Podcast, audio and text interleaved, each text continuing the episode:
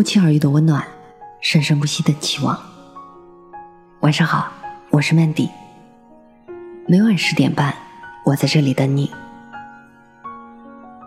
多少感情死于微信？来自于匿名作者。为什么越孤独的人越喜欢发朋友圈？因为那些在生活中被爱着的人，有无数人可以分享。就越不需要在朋友圈内无数次的强调了。一个人的孤独程度和他在微信上的活跃程度是成正比的。所谓的深度社交中毒，说到底不过是一群孤独患者的集体自害。如果你看到一个人天天在朋友圈里刷屏，而不是为了工作，那几乎可以断定，他的感情状况一定很糟糕。因为幸福的人。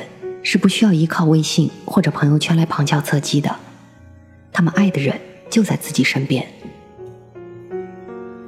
英国曾经做过一个针对两千人的调查，发现百分之五十的人每晚上床后至少有一个半小时用来上网，从而推迟了睡觉和性生活的时间，夫妻间沟通交流少，感情也因此遭到破坏。在婚姻问题咨询的案例中。因为玩手机引发婚姻危机，占到了所有婚姻问题的四成，而且百分之七十的婚外情都与网络有关。乍一看，微信在现代生活中充当着极其重要的社交娱乐工具，帮助人们拓展交际圈，缩短时空距离，打断彼此间的陌生和隔阂。但事实上，在婚姻生活中，微信常常沦为无数情感问题的聚集地和催化剂。一个人爱不爱你，微信里表现的很明显。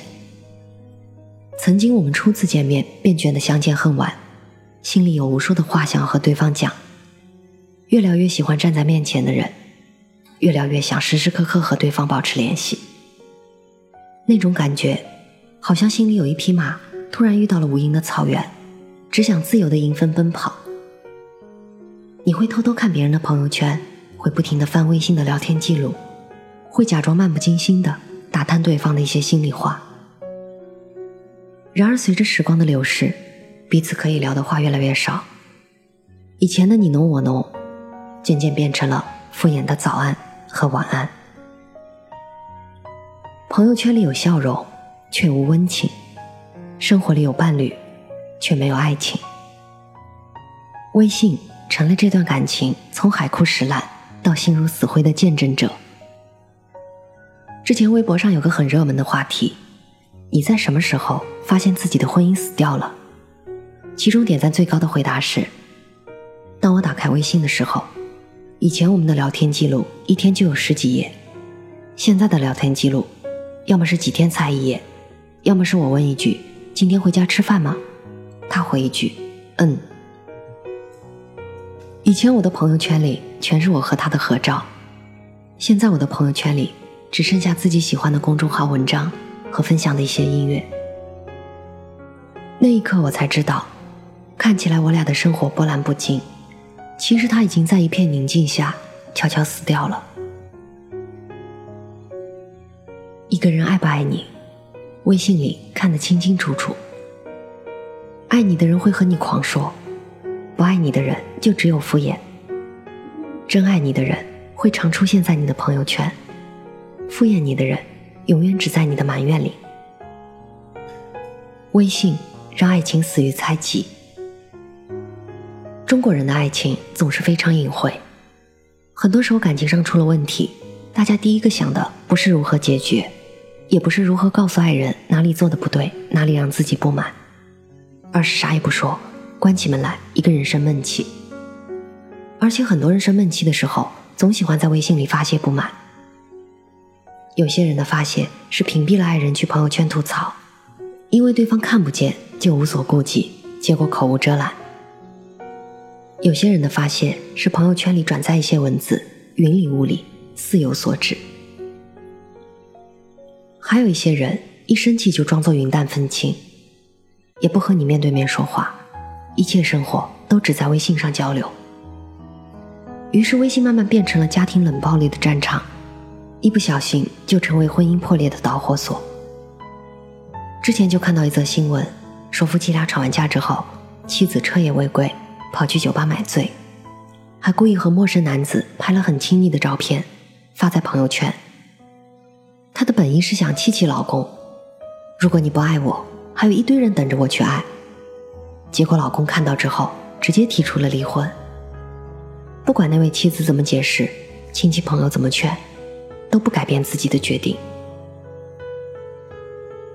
一段本来圆满的婚姻，就因为这一条荒谬的朋友圈结束了。所以说，千万别在微信里去试探一个人的感情，人心是经不起考验的。你的试探只会让猜忌和愤怒埋葬你们的婚姻。多少人的微信里藏着一个不可说的爱人？电影《完美的陌生人》中，讲述三对夫妻和一位单身朋友在家里聚会。酒后，女主提议大家玩个小游戏，把手机放到桌子上，任何来电都必须接，并且开免提，不能因为任何原因拒绝。在一片欢笑声中，众人开始了游戏，但结局却是悲催的。有的人因为一通电话。被别人发现了自己和公司同事暧昧，有的人因为一通电话被别人发现自己和有夫之妇玩婚外情，有的人因为一通电话被发现出轨还和小三生了孩子，还有的人因为一通电话被别人发现了自己遮遮掩掩的同性恋情侣。每个人身上都有一个秘密，每个人的手机里都有一个不可说的爱人。这也是为什么电影一上映就有无数网友在下面留言：谈恋爱的、结了婚的，千万别去看，一看毁终身。因为我们谁都无法保证自己的手机里没有那个他。人和人之间关系再好也是脆弱的，再恩爱的夫妻也有一百次想要离婚的念头，和五十次想要掐死对方的冲动。柴米油盐里，长情容易。永不变心最难。之前就有读者曾经找卡瓦私聊，说她老公婚外情，要和她离婚。因为最近她无意中发现微信上老公和那个女人一直联系，大晚上还在聊，女人言语撩拨。虽然老公没出格，但一直都很亲密。事情搞清楚了，她老公没出轨，但有精神出轨的嫌疑。男人后面也一直对她解释，自己有时候很烦很累，就在网上聊聊，绝对不会对不起她，知道自己错了。幸好结局是完美的，两个人最后还是和好了，但心里会不会有疙瘩和怀疑，就只有他们自己知道了。微信聊天是一种放松减压的社交方式，但是千万不要超过那个感情的界限，到最后对不起每一个人。那些死在微信里的婚姻，其实不是输在微信，而是输在了彼此的信任和不珍惜。一旦丢了这两样，微信曾经让你幸福的多疯狂，最后就能让你输得多彻底。用得好，锦上添花；用不好，就是火上浇油。所以，要想天长地久，先得心在一起，让自己心中有爱和包容。只有这样，微信才会让彼此连接的更紧密。不信你看，微信朋友圈可以晒晒婚姻日常和幸福家庭。彼此分开一段时间的时候，微信就可以传达最亲密的思念。所有的爱情都需要经历过现实的考验，才能修成正果。所有的婚姻都需要经过不断的亲密接触和经营，才能越来越甜美。而微信用得好。也可以成为感情升温的一大助力。不要让你的婚姻死于微信，首先放下手机，去和你的枕边人说一句“我爱你”吧。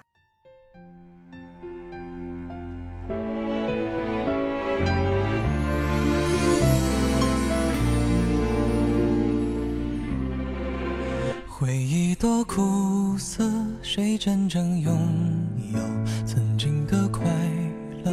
谁先放弃